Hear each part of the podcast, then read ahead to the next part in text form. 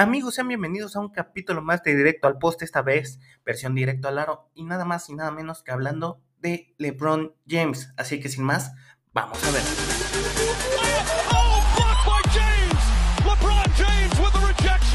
Vamos a empezar un poco con lo obvio, porque después de estos partidos contra los de Denver puede ser que vivimos la última final de conferencia de LeBron James. Si quieren poner en duda la grandeza de LeBron por esta barrida de los Nuggets, déjenme decirles que están equivocados porque en su último partido, tratando de evitar lo inevitable, fue 40 puntos y jugó 47 minutos 55 segundos, lo cual es impresionante, porque un partido de básquetbol tiene 48 minutos. Entonces me estás tratando de decir que un viejo de 38 años jugó todo el partido para evitar su eliminación en los playoffs y aún así dicen que no pertenece a la grandeza de este juego. Pero está bien, está bien, se le va a criticar pero hay que recordar que este equipo de Los Ángeles inició 2-10 y todos los especialistas, incluso la estadística, lo estaba por muertos, ya que les daban menos del 10% para clasificarse a playoffs. Y aquí les pregunto, ¿qué pasó después? Los Lakers hicieron los trades que se tenían que hacer y fueron el mejor equipo en récord después del trade lane. Llegaron jugadores como Malik Beasley, D'Lo, Vanderbilt, Hachimura, que le dieron otro otro impulso a estos angelinos. LeBron rompió un récord de que hace 20 años, cuando hace su debut en la liga, era algo imposible.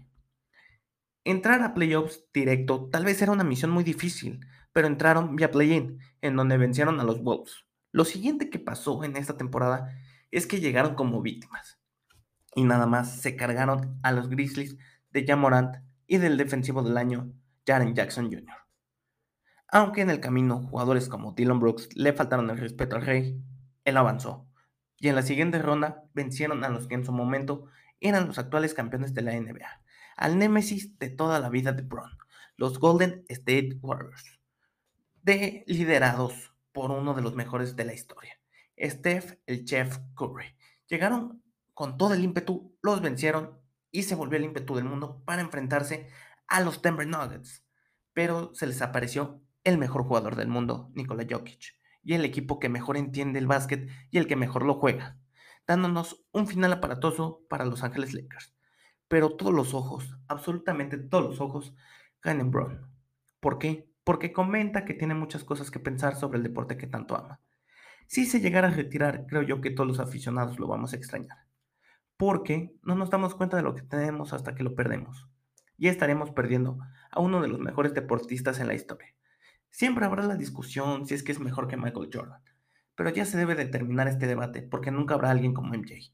MJ es el que globalizó la NBA y como jugadores pocas palabras para definirlo. Pocas palabras se, pueden decir de él. Más fácil lo resumiré. Es el GOAT del baloncesto Michael Jordan. Pero debemos empezar a respetar lo hecho por Brown, porque dentro de los mejores anotadores es el mejor asistidor, y dentro de los mejores asistidores es el mejor anotador. Muchos lo colocan como el jugador más completo que alguna vez ha pisado la cancha de básquetbol. Algo impresionante viniendo de muchos exjugadores, especialistas, coaches, de todo. LeBron James se enfrentó a dos de las dinastías más grandes de la historia, como la de Spurs Popovich y la de los Golden State Warriors, el cual tienen a KD, Clay, Trey, Steph, cuatro jugadores que van a ser Hall of Famers.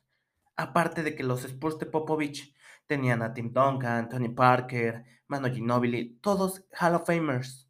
Entonces, ¿por qué dudar de la grandeza de Bron? Fue el protagonista de las finales de la NBA por más de 10 años. Él y los Caps son el único equipo que han dado vuelta a un 1-3 en las finales de la NBA. Le robaron varios premios MVP, como a muchos jugadores. Te puedo decir que el de Steve Nash era para Brown, ¿no? el de James Harden en 2018, era para Brown, lo cual haría aún más grande su legado, el cual incluye un rookie del año, cuatro anillos, cuatro MVP de las finales, cuatro MVPs de la NBA, tres veces, 13 veces All NBA First Team, tres All NBA Second Team, tres All NBA Third Team, 19 All Stars, solo una vez no fue al All Star y fue tu año de novato. 5 All Defense Team, el primer equipo defensivo del año. LeBron James es un competidor nato y debemos de colocarlo en el podio del Olimpo de la NBA. pónganlo en el lugar que quieran. Pero nadie, absolutamente nadie, puede negar la grandeza de LeBron Raymond James. Y si todavía le queda gas en ese tanque, lo único que nos queda es disfrutar de las últimas temporadas del Rey. Porque, al igual que con MJ, nada es para siempre y en algún futuro lo extrañaremos.